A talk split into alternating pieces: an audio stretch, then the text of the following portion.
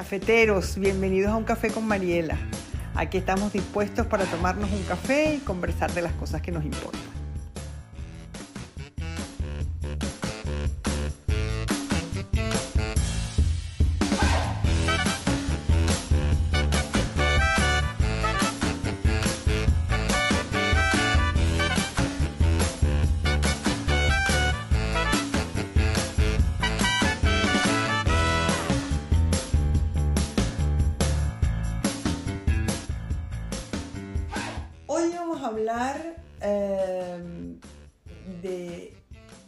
Pensaba que íbamos a hablar de dos cosas. Que íbamos a hablar del perdón, que es como el final de todo el proceso de la culpa, y que íbamos a hablar de esa cara retorcida de la culpa, que es cuando una persona hace sentir culpable al otro.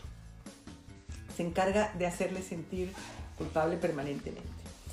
Eso que se ha llamado toda la vida manipulación y que ahora tiene un nombre y que se conoce, tiene una etiqueta, digamos, como, y que usamos los entendidos en esto del, eh, del eh, trabajo con mujeres malqueridas o maltratadas, algo que se conoce ahora como luz de gas. Pensaba hablar de esas dos cosas. El caso es que empecé a escribir porque yo escribo los cafés, aunque ustedes no lo crean, aunque crean que me sale todo así de la cabeza en plan eh, natural y en plan espontáneo, pues no, esto lleva muchísimo trabajo por detrás y, yo los escribo primero. Y como me gusta escribir, pues fantástico. Entonces, empecé a escribir, la culpa es un hilo más. Ya cuando uno escribe, la culpa es un hilo más, tiene que decir que es un hilo más de un entramado. Y si uno habla de un entramado, pues no le queda más remedio que hablar de otros hilos que se juntan con la culpa para tejer algo en ese entramado. Con lo cual, empecé, la culpa es un más de ese complejo entramado entre la vergüenza, la mortificación, el castigo, el perdón. Y dije, bueno, no puedo nombrar la vergüenza y quedarme tan tranquila. Tendré que hablar de la vergüenza. Con lo cual, por esa primera frase que escribí, eh, pues hoy vamos a hablar de la vergüenza. Así que empezamos a hablar de la vergüenza, que es una cara también de la culpa, una cara um, distinta, peculiar y que vamos a, tratar de desentrañar hoy. Eh, y le vamos a dedicar unos minutos les voy a empezar con una anécdota. Paco es un amigo de la familia que hace muchísimos años estaba con su hija pequeña un 12 de octubre al borde de la playa. Estaban en la playa celebrando el 12 de octubre y él le dice, así como todo eh, didáctico, le dice, ¿sabes qué? Por allí, por ese mar, estamos celebrando que por allí, por ese mar, hace muchísimos años vino Colón y nos descubrió. ¿Haciendo qué? Dijo la niña, aterrorizada. ¿No? ¿Por qué? Porque a ella le parecía que si nos habían descubierto era haciendo algo malo, algo indebido, a saber, haciendo qué, qué estábamos haciendo los indios cuando Colón nos descubrió. Y efectivamente la vergüenza tiene algo de ser pillados en faltas, de ser pillados en una equivocación, en, en, en, no hacer lo que tendríamos que haber hecho, en hacerlo mal, en, en una torpeza. Eh, hay algo de la mirada del otro que tiene que ver con la vergüenza. Para Freud, el pudor, el asco, la vergüenza, eh, son todos sentimientos infantiles que sirven para organizar lo que en un principio es puramente pulsional. O sea, al principio somos como pura pulsión, puro instinto, pura cosa un poquito más animal, no solo animal, por supuesto, hay vínculo y hay amor y hay todas esas cosas, o todo, o apego más que amor, todavía es apego.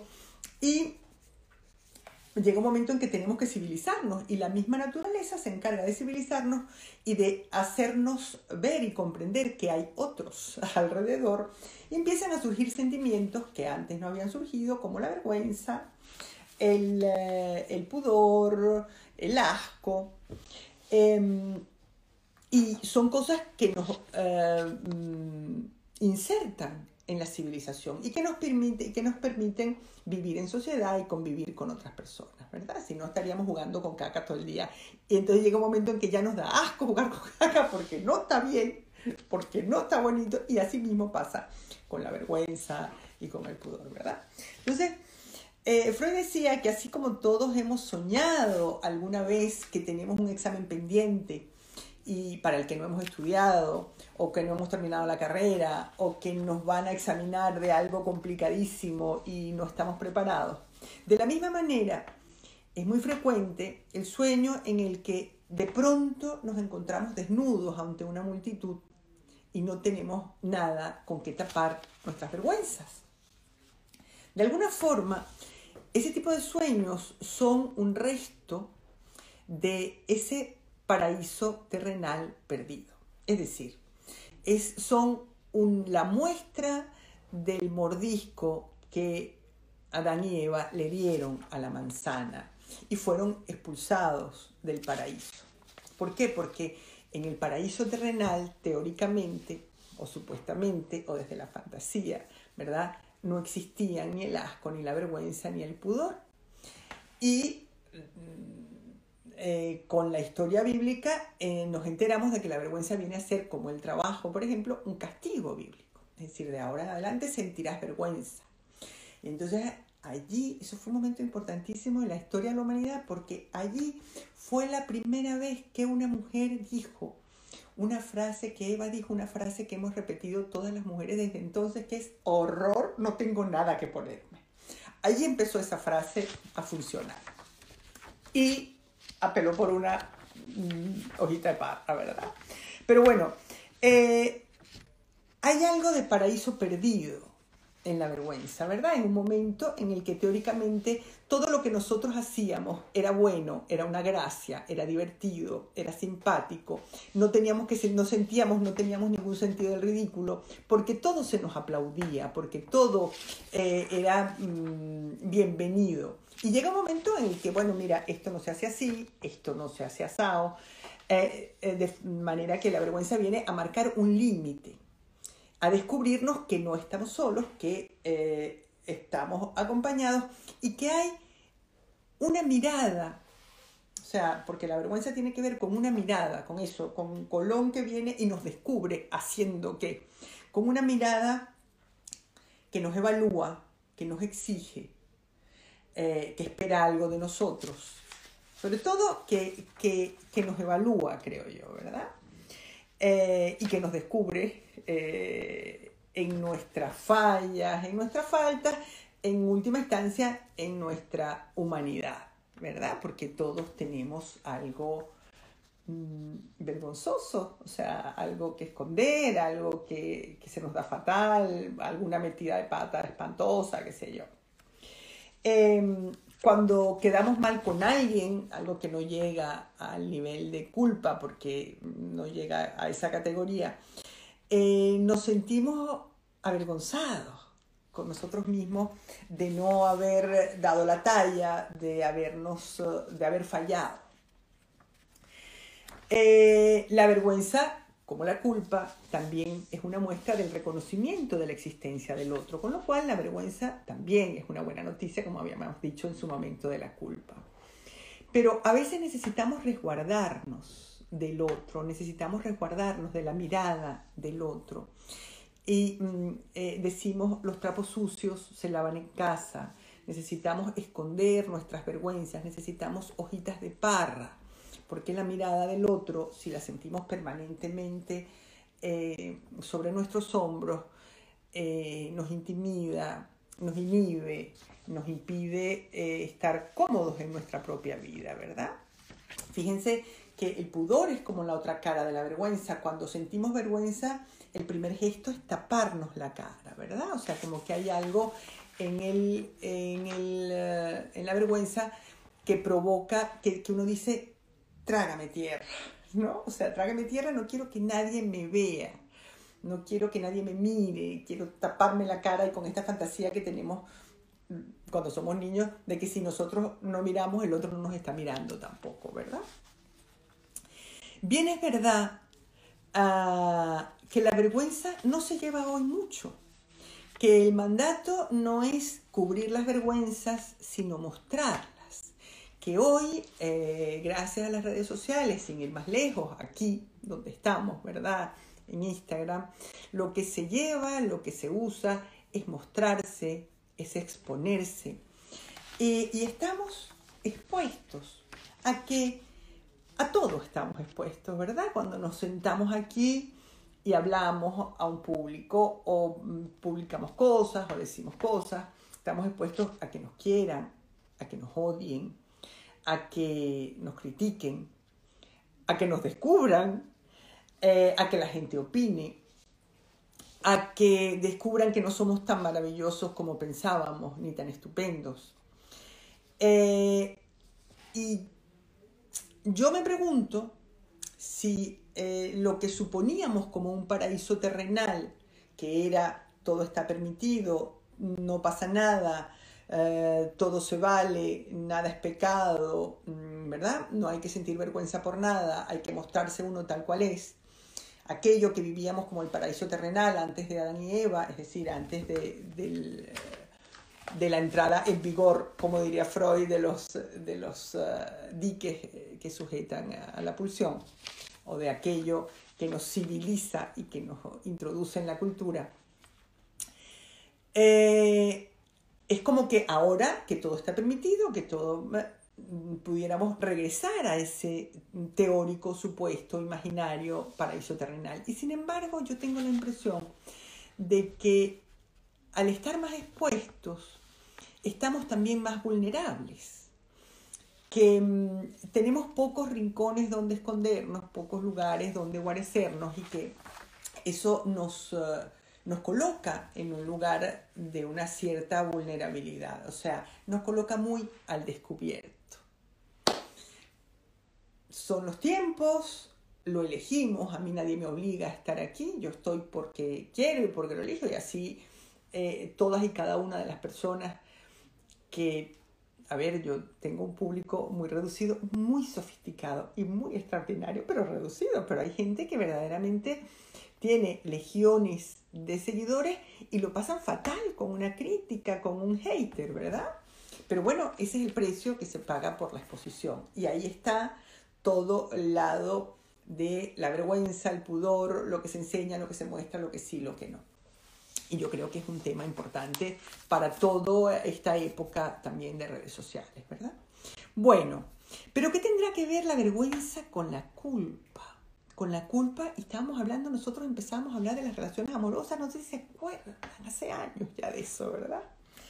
Este, pues eh, les cuento, la primera vez que yo escribí sobre el tema de la culpa en las relaciones amorosas o al final de las relaciones amorosas, eh, lo hice en Em, em, me cuesta tanto olvidarte. Y mm, yo les voy a leer, primero voy a leer lo que dice, eh, lo que puso en el libro. Aquí lo tengo marcado con un marcador maravilloso que lo quiero mostrar porque estoy feliz con mi marcador. Perdonen la digresión, pero es que recibí, esto dice Terca Inc. Es decir, hay una terca que nace de un tintero. O sea, no puede ser, no puede haber un regalo más a propósito para mí y estoy agradecidísima, Carmen, de este, eh, este gesto, este detalle, esta acuarela maravillosa que, lleva mi nombre de principio a fin. O sea, un gesto tan cariñoso que eso también eh, es... Eh, parte de la exposición. O sea que así como se recibe críticas y haters y qué sé yo, yo recibo tantísimo amor que, no, eh, que me arriesgo a exponerme también a las vergüenzas. Bueno, les voy a leer lo que yo escribí y los, ah, y los ejemplos que puse que ilustraban eh, como un sentimiento de culpa que atormentaba a las mujeres o que nos atormenta a las mujeres cuando se termina una relación un sentimiento como un pensamiento repetitivo de culparse. Entonces yo voy a leer lo que, lo que escribí entonces. Ana, no me puedo perdonar el haber, caído en una trampa tan burda. Yo, que me jacto de conocer muy bien a los maltratadores y que siempre les recomiendo a mis amigas salvarse cuando todavía están a tiempo. ¿De qué me han servido todos los libros que he leído? ¿Cómo pude volver con él después de haber descubierto sus mentiras? No una ni dos, sino tres veces. Miren, todo lo demás se me ha pasado, la rabia, la pena, el enfado. Todo se ha diluido con el tiempo, menos la culpa por el daño que yo misma me hice. La culpa es el único sentimiento que no he podido digerir. Y sigo pensando, ¿cómo pude ser tan tonta? Les leo otro párrafo porque es muy bonito y a mí me encanta. Algunas de las mujeres que llegan a mi consulta vienen con los pedazos rotos de una historia terminada, con flecos de un sentimiento que se resiste a abandonarlas. Cuando se sientan en la consulta y empiezan a hablar, es como si empezaran a sacar del bolso, en desorden, todos esos pedacitos desmembrados de sí mismas y de su historia de amor. A veces los sacan de uno en uno, a veces a puñados. Llegan con la intención de rearmar su propia historia y de rearmarse para seguir adelante con sus vidas. Cuando empiezan a desplegar su historia, no solo me la están contando a mí, sino que de alguna manera también se la cuentan a sí mismas. Se escuchan relatar el horror y se estremecen.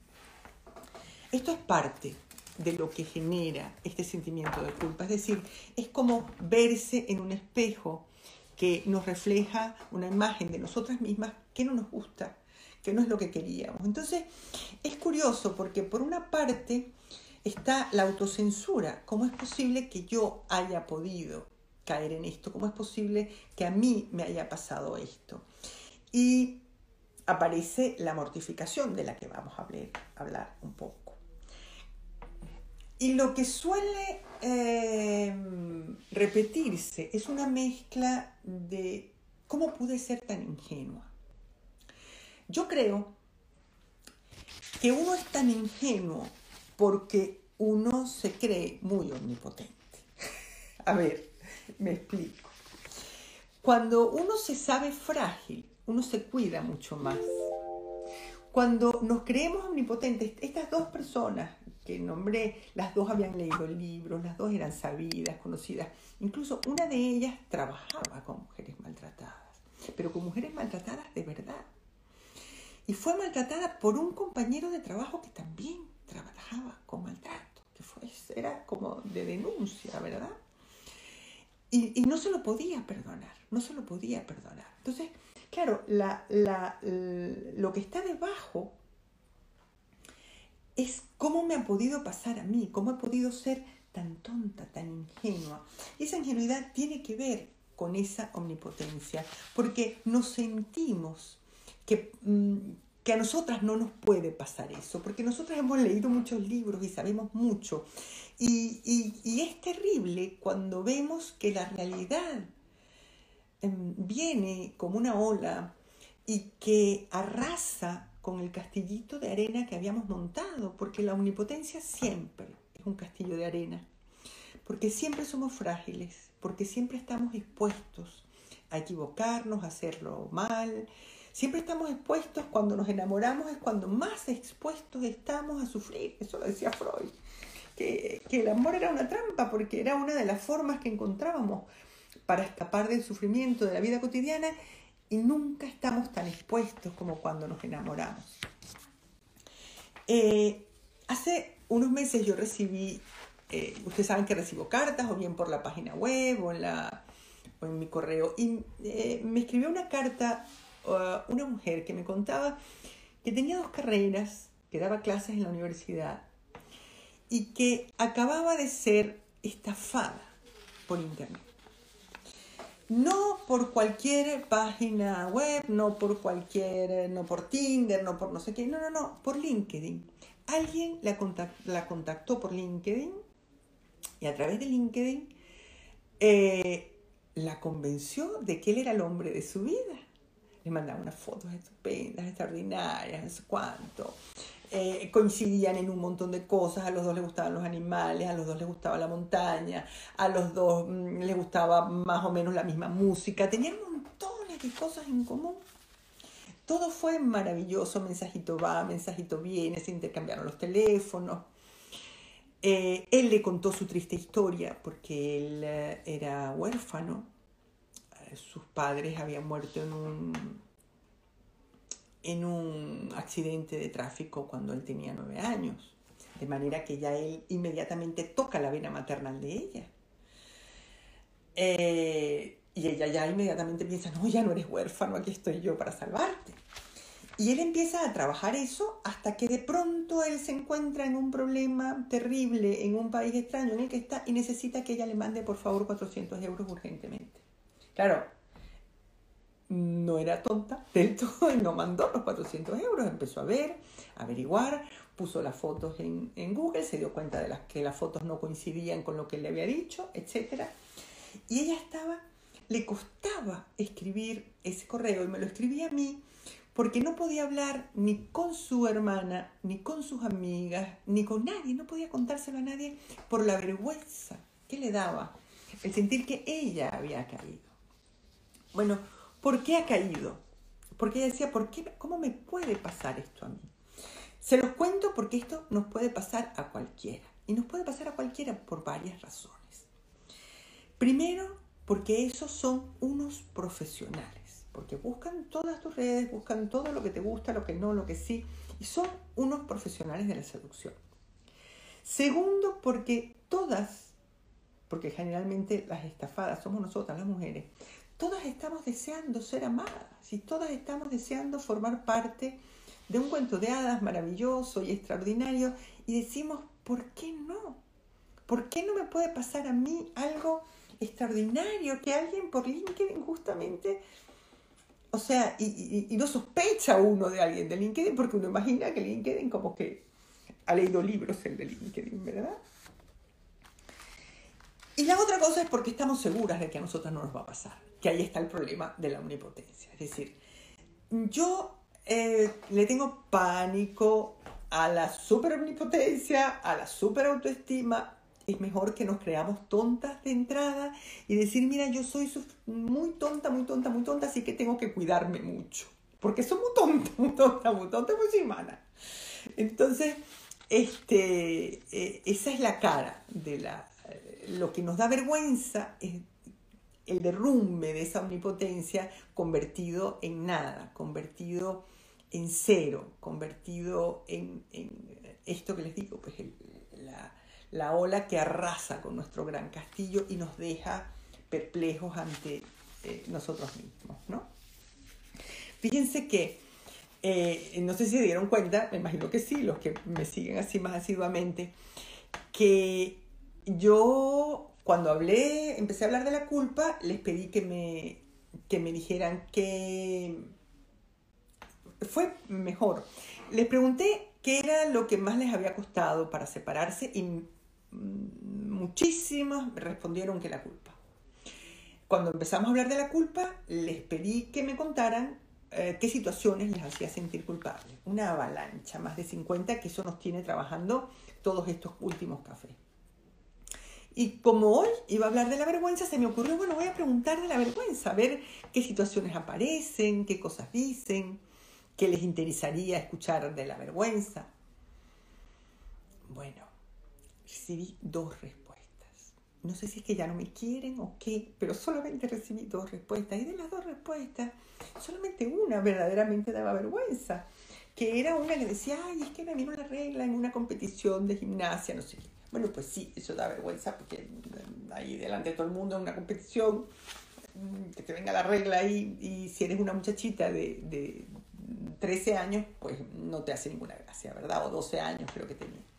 Entonces, bueno, pues sí, eso da mucha vergüenza porque, porque te descubren, ¿verdad? Hay algo de sentirse descubierto. Pero yo pensaba que en esta diferencia entre la avalancha de respuestas que hubo respecto a la culpa y la, y la, y la poca acogida que tuvo mi, eh, mi sugerencia de que me hablaran de las vergüenzas, pensaba que qué gran diferencia hay entre una cosa y otra, ¿verdad? Y yo creo que en la vergüenza hay algo que nos hace sentir como humillados, como que no hay nada heroico en la vergüenza.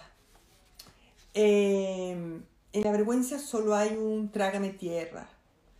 Em, y las cegueras de amor, o sea, desde luego nadie habló, porque esta, esta persona que les estoy contando me escribió hace mucho tiempo, lo recuperé porque lo recordaba y recordaba que ella lo que más, eh, el mayor énfasis lo hacía en la, en la vergüenza más que en el hecho en sí, en la vergüenza de que a ella le hubiera podido pasar, ¿no? Entonces, em, eh, no es lo mismo la culpa que la vergüenza. La culpa tiene algo de heroico, es decir, en la culpa hay algo en donde nosotros quedamos bien. Eh, es como decir, yo soy tan buena persona que me siento culpable de abandonar a este hombre que es un cafre. O yo me exijo tanto a mí misma que no me perdono el no ser capaz de cumplir con todas mis expectativas. En la vergüenza, en cambio, no hay nada de eso. En la vergüenza nos sentimos pequeñitos, nos sentimos mm, disminuidos. O sea, y hay vergüenzas que nadie quiere contar. O sea, yo pensaba en mí misma, yo tengo una vergüenza que debe haber sido como a los seis años, porque recuerdo el colegio en el que estaba, y no la pienso contar. O sea, no voy a contarle mi vergüenza ni a ustedes, y no la contaba a nadie. Y llevo tres análisis encima y nunca la conté, ni la pienso contar. Entonces, hay algo en la vergüenza que da vergüenza y que uno no quiere compartir. Pero bueno, eh, mm, siguiendo con lo que eh, a estas mujeres que comentaba yo en Me cuesta tanto olvidarte, las dejaba atascadas en la relación y les impedía pasar página y cerrar, dar por cerrado ese, ese capítulo.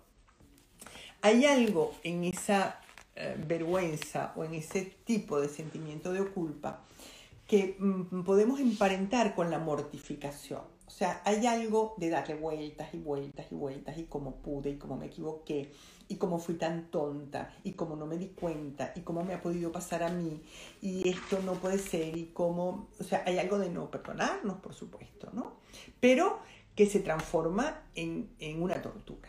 Entonces vamos a hablar un poquito de la mortificación, porque la mortificación, por supuesto, que es otro de esos hilos que forman parte del entramado de la culpa. Les voy a decir eh, primero lo que dice el diccionario.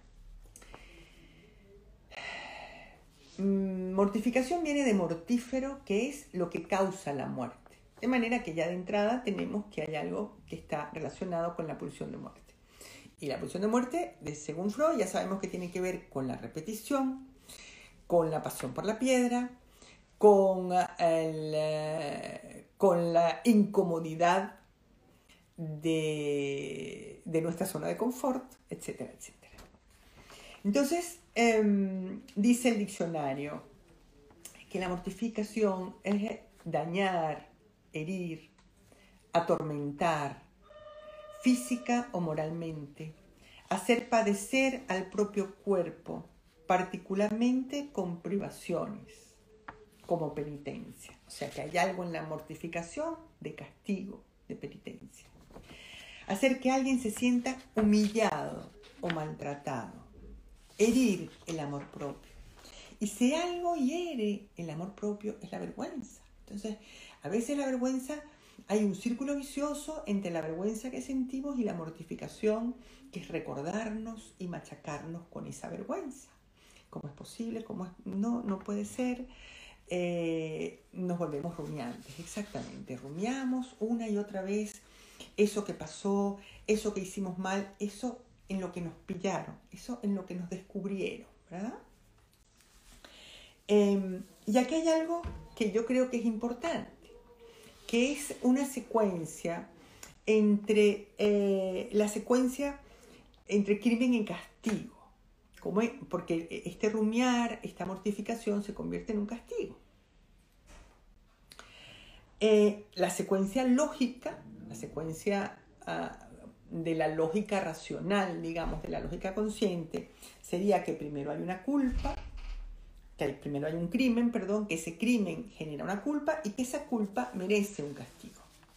Sin embargo, lo que dice Freud es que primero hay una culpa, que esa culpa nos lleva a cometer un crimen y que ese crimen eh, nos lleva a cometer o a castigarnos y que nos produce alivio ese castigo. O sea, como que de alguna manera hacemos la vuelta al revés. Hay una culpa para Freud, es una culpa inconsciente. Em, eh, que necesitamos pagar. Y para pagarla, eh, pues nos infringimos un castigo. O hacemos o cometemos un pecado que justifique el castigo como diría mi mamá, cuando nos poníamos mingones y nos daba un chancletazo, nos decía, aquí tiene para que llore por algo. Entonces, uno se siente culpable de gratis, porque uno no entiende por qué se siente culpable, porque es una cosa inconsciente, infantil, etc. Entonces uno va y hace las cosas mal, es decir, se sabotea las cosas que está haciendo, eh, mm, bebe de más, maltrata su propio trabajo, em, maltrata su propio tiempo, o sea, hace cosas que de alguna manera provocan pecados eh, y generan castigos. Eh, ¿Cuál sería el, eh, el castigo inconsciente? Bueno, el castigo inconsciente para Freud tiene que ver con cosas infantiles. Pero, por ejemplo, eso se ve mucho en cuando alguien crece, cuando alguien se hace mayor, hay, como un círculo vicioso, sobre todo, como siempre en la relación madre-hijas. Em, ah, a ver, esto es otra cosa.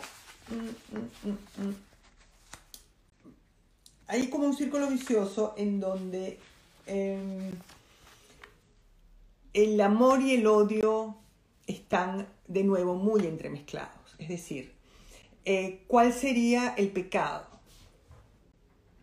Separarse, independizarse, hacerse mayor, separarse de la madre. Cuando hay una, una, relación muy fusional con la madre, cualquier cosa que suponga una separación de esa madre va a generar culpa, pero también va a generar culpa porque va a generar mucha rabia. ¿Por qué? Porque uno es artífice y víctima de esa fusión. Entonces uno eh, participa de esa fusión, pero querría zafarse de ella. Entonces uno eh, em, odia a la madre porque siente que la madre la tiene preso, pero a la vez ama a la madre y tampoco se quiere separar, pero a la vez necesita respirar y quiere separarse. Entonces todo ese entramado hace que em, exista un sentimiento mm, de culpa inconsciente que se paga con síntomas con síntomas que cada quien elige el suyo propio, porque de alguna forma sentimos que estamos dañando a la mamá cuando nos separamos de ella, ¿no? Como sentimos más conscientemente que dañamos al hombre al que abandonamos, al que dejamos, del que nos salvamos generalmente. Eh, siguiendo con la mortificación, la mortificación eh, tiene más que ver con uno mismo y eh, me parece a mí que implica menos a la otra persona. Es más lo que yo debería hacer, lo que no debería hacer, lo que hice, lo que no hice, que tiene que ver exactamente con la vergüenza, con el sentimiento de humillación que supone la vergüenza. Eh, la mortificación es una actividad más autoerótica, o sea, más de uno con uno mismo. Y digo autoerótica porque también ese castigo genera un cierto alivio y en esa medida un cierto placer, es decir, porque hacemos el ciclo completo. Eh, pecado, primero está la culpa, después el, pecado y después eh, el castigo, ¿no? Eh, y otra de las cosas que nos mortifica es si cumplimos o no cumplimos las expectativas del otro. Eso creo que ya lo hablamos en el café pasado o en el anterior. Y em, sería importante distinguir que las expectativas del otro son sobre todo nuestras expectativas, porque somos nosotros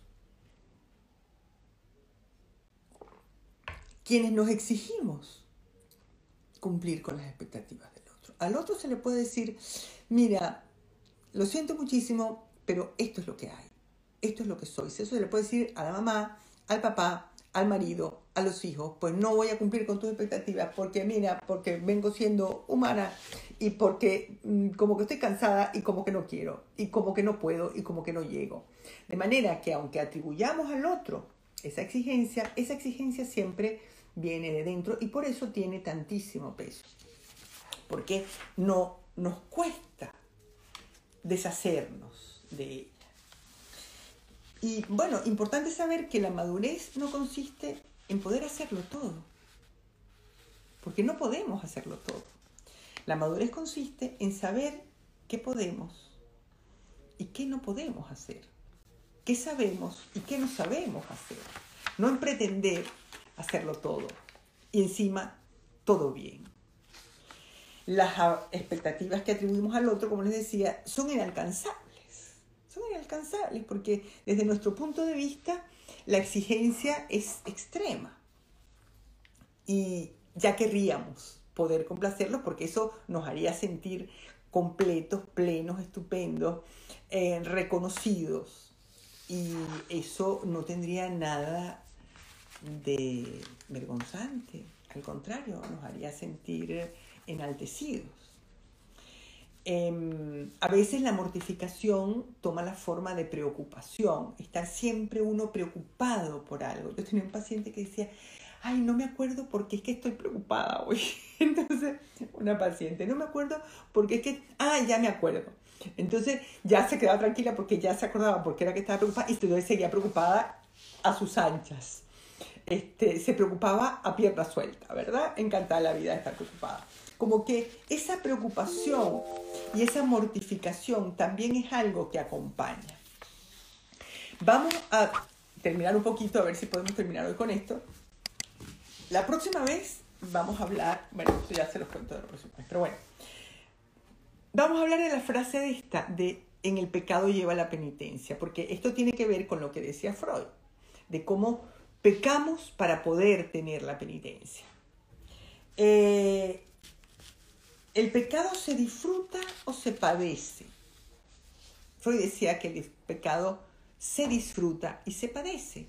Se disfruta por qué? Se disfruta porque es lo pulsional, es el deseo, es lo que está por debajo, es lo que tenemos ganas de hacer, tenemos ganas de delinquir, tenemos ganas de separarnos, tenemos ganas de separarnos de la mamá, pues de crecer, de de mm, saltarnos las reglas, de hacer cosas mm, que no están permitidas o de hacer cosas imperfectas o de hacer, bueno, tenemos ganas de delinquir y ahí está el pecado. Y esa es la parte gustosa eh, del pecado, pero en el pecado está la penitencia también. ¿Por qué?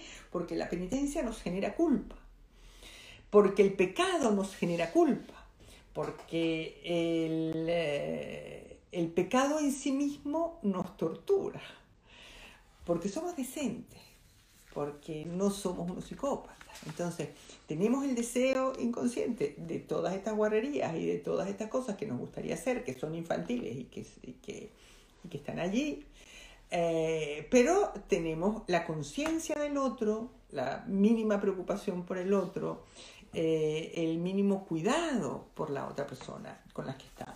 Entonces, Em, están las dos cosas. Es decir, están, em, en el están unidos en el pescado, eh, lleva aparejada su propia penitencia cuando somos decentes, cuando somos buenas personas. Bueno, después del castigo debe venir el perdón, si somos capaces de perdonarnos a nosotros mismos. A veces eh, no nos ahorramos ni el pecado ni el castigo. Si somos capaces de perdonarnos a nosotros mismos previamente, nos ahorramos el pecado y el castigo. Pero si no, podemos quedarnos ahí en una rueda de pecado, por ejemplo, el maltrato con el tiempo, la gente que procrastina, que deja todo para el final. Ahí hay un castigo, ahí hay un, un pecado y un castigo, pecado y penitencia simultáneamente. Ya lo debería hacer, debería estar haciendo esto, no puedo. Eso es, mm, bueno, muy, muy común y muy común en un pensamiento obsesivo, que es el típico de que procrastina, ¿no? Pero bueno, el del perdón vamos a hablar el próximo día. Vamos a hablar eh, de perdonarnos, de perdonar sí o no, de las cosas imperdonables, de que hay cosas imperdonables, qué hacer con las cosas imperdonables, qué nos pasa con las cosas imperdonables. Y les cuento ya de antemano, vamos a ver, em, yo me siento tranquila de contarles estos cafés y de decirles las cosas que yo pienso, eh, con la distancia de que ustedes piensen que aquí hay mucho de psicoanálisis, pero que también hay mucho de una opinión personal. ¿Por qué digo esto? Porque lo que yo digo no va a misa. Es decir, cada quien vivirá el castigo, el perdón y el pecado como le parezca, como pueda. Y cada una de estas cosas se vive desde una historia infantil personal que es insustituible eh, y que no se puede universalizar. Entonces yo desde ese respeto que tengo por la individualidad, yo espero y confío en que mis palabras también lleguen con ese poquito de distancia. No, no quisiera ser gurú de nadie, ni que, como yo lo dije, es verdad. No, no, aquí hay muchos estudios, sin duda, aquí hay muchos años de experiencia, sin duda, pero también hay una opinión personal, hay una, hay una postura, hay una experiencia humana personal. Yo también soy hija de mi, de mi historia infantil y de mi historia, y desde esa ah, perspectiva eh, emito mis opiniones. O sea, que, que no van a misa, que pónganlas en remojo, que, que aquí cada quien tiene derecho a vivir sus cosas como le parezca. Pero bueno, vamos a las preguntas que hayan surgido hoy y a saludar y a ver qué me cuentan y, y a conversar. Hoy me acabo de conectar una seña que llegó tarde, pero no pasa nada, seña, ya lo escuchas después. Gracias por estos cafés, me ayuda mucho a entenderme un montón. Eso me encanta, porque es eh, uno de los, eh, de los objetivos. Tienes el don de llegar a cada uno mm, de la forma correcta. Ojalá, ojalá. Me encantaría que eso fuera así. Vamos a ver. Mariela, mi favorita tan bella. Desde Ecuador, gracias por estos espacios. Nos aislamos por vergüenza, sí, tal cual, nos aislamos, no contamos, no le contamos a nadie, eh, no le decimos a nadie. O sea, yo a veces me siento depositaria de esos secretos porque, porque soy una desconocida, porque escriben un mail como quien manda un mensaje en una botella a cualquiera que lo pueda recibir, a un desconocido ante quien la vergüenza no es tan horrible y tan espantosa, y un desconocido que pueda darles una eh, un hombro donde, eh, donde mostrar sus vergüenzas, ¿no? Sí, nos escondemos, eso es importante. Y otra es tratar de entender por qué el otro hizo lo que hizo. Mira, el otro, mm, a veces nos, eh, yo tengo mis, mis, dudas respecto a tratar de entender por qué el otro hizo lo que hizo. eso puede tener un lugar. El otro hizo lo que hizo porque es humano pero él tiene que hacérselo mirar. El otro es el otro. Eh, a veces nos empeñamos en, entender eso y perdemos el foco. Yo creo que el foco debe estar en nosotros, es decir, porque es lo único que podemos cambiar. Eh, al otro, em, entender por qué el otro hizo lo que hizo nos sirve quizás para comprenderlo. A veces para perdonarlo, a veces no. A veces, aun cuando comprendamos por qué hizo lo que hizo, nos parece que lo que nos hizo es imperdonable y tenemos derecho a no perdonar. Eso vamos a hablarlo la próxima vez. Em, pero a mí me parece que, es más importante que el foco esté sobre nosotros. Si nos sirve entender por qué el otro hizo lo que hizo, eh, nos sirve con los padres, por ejemplo, porque eh, a veces entender a los padres nos permite perdonarlos. Nos volvemos rumiantes, eso ya lo habíamos dicho. No entender por qué. A ver, gente que saluda. Genial, siempre tan extraordinariamente claro y súper super interesante escuchar. Me alegra que les guste. Y me encantan los comentarios que hacen. Saludos desde Buenos Aires, desde Barquisimeto. Psicología desde no escuché. Eh, ya te descubrí por aquí y no te dejo. Qué bien, me encanta, Saya. No me dejes, ya no, ya no me dejas. Saludos desde Colombia.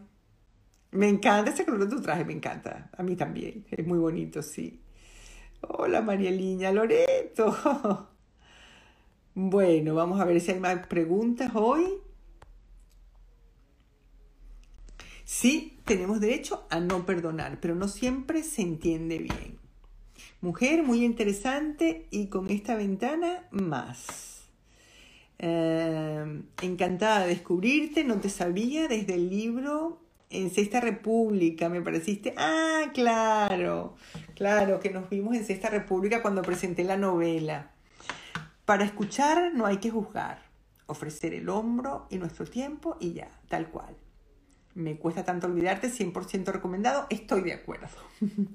Gracias por ser inspiración positiva, te admiro enormemente, gracias. O sea, yo no saben lo que les agradezco, eh, tantas muestras de cariño, y de reconocimiento, porque, porque sí, porque es verdad que es un trabajo, es un trabajo que hago con muchísimo placer. Escribirlo me encanta porque eh, procuro escribirlo bonito, como no estoy escribiendo ninguna otra cosa aparte de mi diario.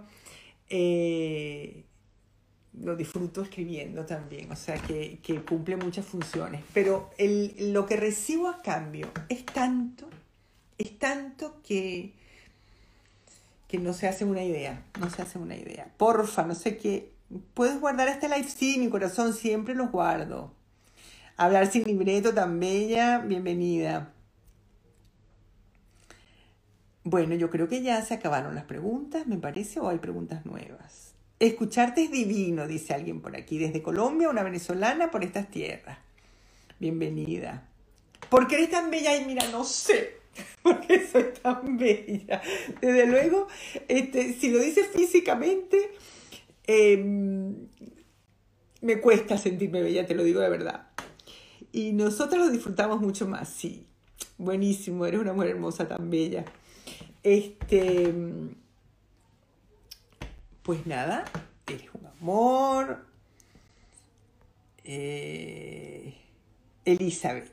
Ok, me inspiras demasiado. Qué bien, me encanta eh, que se sientan inspiradas, que les ayude a pensar, que les ayude a reflexionar sobre ustedes mismas, a comprenderse, a conocerse más.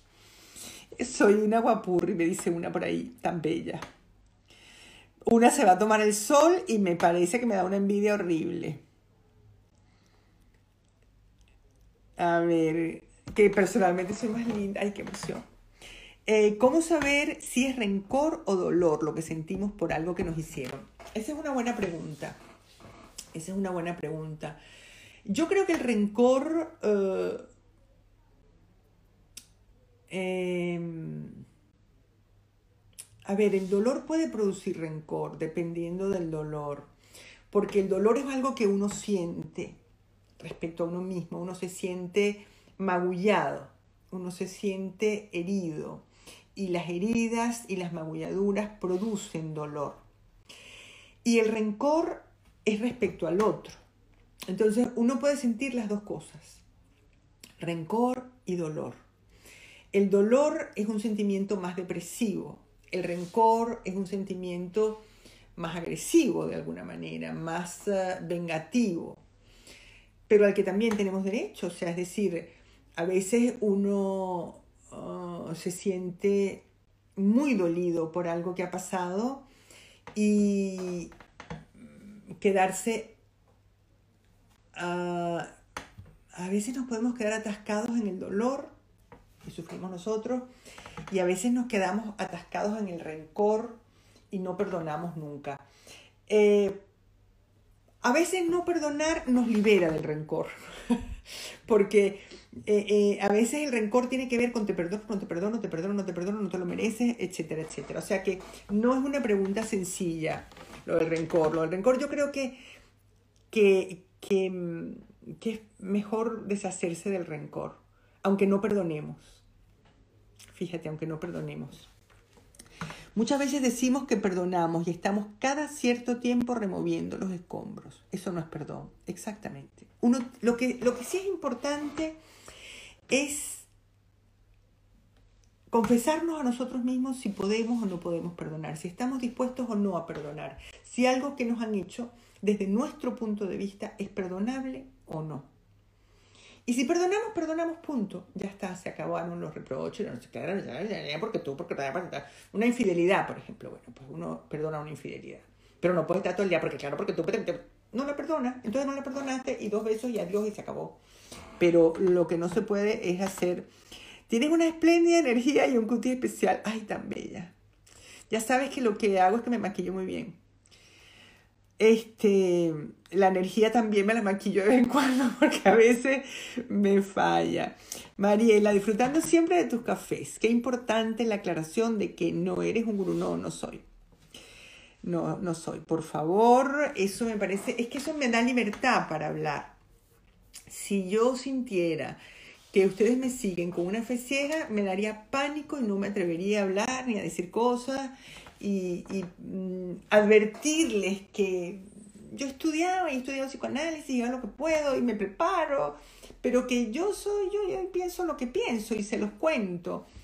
Eh, mm, es lo que me da libertad para hablar. Y parte de lo que a mí me gusta de esto es la sensación de libertad que tengo. A ver, nosotros en los ámbitos psicoanalíticos estamos muy encorsetados y hay muy poca libertad y todo el mundo habla con esos términos que no hay quien los entienda y todo es muy denso y todo es muy profundo y todo Y a mí, mm, de hablar aquí, me gusta eh, que lo hago a mi modo, a mi manera, cuento mis chistecitos, hablo del color de esto, juego con las gafas que me pongo. Eh, bueno, puedo ser eh, bastante yo, pero que em, el saber que no me van a tomar como un gurú es lo que me permite ser yo. ¿Será que hay una ganancia secundaria? ¿En qué? Ay, coño, se llama rencor eso de ir y venir con ese sentimiento. Pues sí, te da libertad tantas escuchas, sientes atendida tu vida misma y mi experiencia. Pues sí, todas esas cosas me dan libertad, pero sobre todo saber que bueno, que van a tomar esto con distancia, o sea, que no, eh, que venimos aquí a escuchar, a pensar, por eso me gustan las preguntas, por eso les pregunto.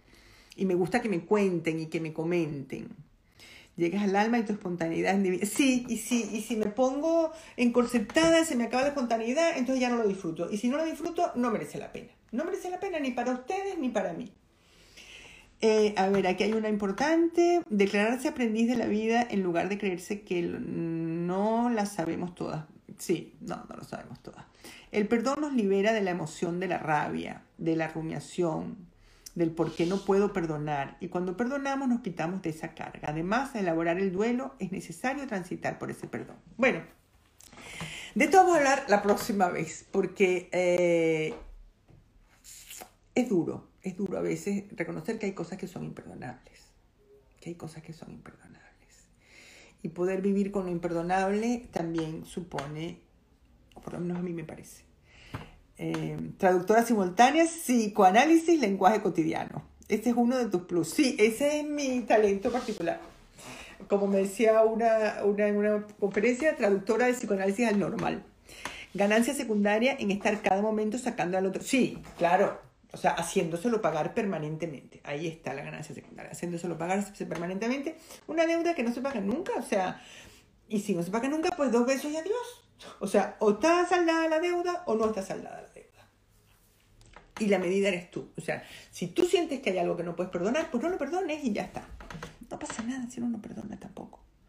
A ver, ¿será que hay más tabú en la vergüenza que en la culpa? Claro que hay más tabú, porque hay más humillación. En la culpa Ah, bueno, depende de la culpa. Oye, si mataste a alguien, pues mira, mm, es bien vergonzoso, bien, ya podías sentir un poco de vergüenza si mataste a alguien. Si es un pecado así horrendo, espantoso, pues es, vergonzoso. Y se mezclan culpa y vergüenza. Pero en, los sentimientos de culpa, estos que nos acompañan en la vida cotidiana, hay algo eh, eh, que, nos... Eh, ah, que nos eleva como seres humanos. O sea, yo es que soy tan buena, tan buena, que me siento culpable de no ser mejor todavía. O sea, yo es que soy tan maravillosa que me mata la culpa de no sacrificarme más todavía. Yo soy tan generosa que no me perdono el no haber dado más de lo que he dado. Lo imperdonable es reconocerlo, elaborarlo y avanzar y chao. Reconocer que hay cosas imperdonables es muy cierto también. Bueno, de eso vamos a hablar el próximo día. Y vamos a hablar la siguiente vez, porque ya nos queda nada, em, de esto que se llama Luz de Gas. Y yo les recomiendo, si pueden, que vean la película Luz de Gas. Es una película del 44, protagonizada por Ingrid Bergman, maravillosa, en blanco y negro. Yo la encontré en, en, eh, en YouTube y, es un thriller y es uh, maravillosa, maravillosa. Y yo voy a hablar de la película, o sea que si no la han visto se las voy a destrozar, pero allá ustedes, ustedes la ven o no. Eh, dentro de 15 días nos vemos y mm, vamos a hablar del perdón. Temazo, temazo. Así que, luz de gas, exactamente.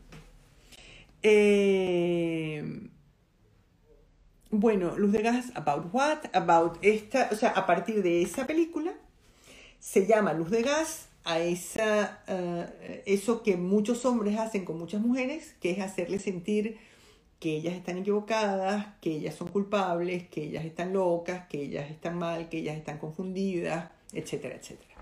Entonces eh, la película ah, a mí me parece que vale la pena verla porque ya se habla de luz de gas y parece que todos sabemos de qué estamos hablando. Es verdad que en un cierto sentido sabemos de qué estamos hablando, pero... Mm, hacerlo desde la película es más interesante. Bueno, eh, que nada, que se nos acaba el tiempo, que las quiero, los quiero, porque también hay chicos. Eh, acá me viste que mostré mi marcador adorable del que estoy apegada. Y bueno, me despido, los quiero y espero comentarios y espero que me cuenten las cosas que les ha parecido, si tienen más preguntas, etcétera y les iré pidiendo que me ayuden para el próximo. ¿Ok? Bueno, los quiero. Cuando regreso por aquí? Dentro de 15 días, porque es cuando, cuando puedo. Un beso. Hasta la próxima. Bueno, llegó la hora de despedirnos. Gracias por acompañarme en este café y nos vemos en el próximo. Este espacio ha sido posible gracias a mis cómplices Corina Michelena y al Cubo.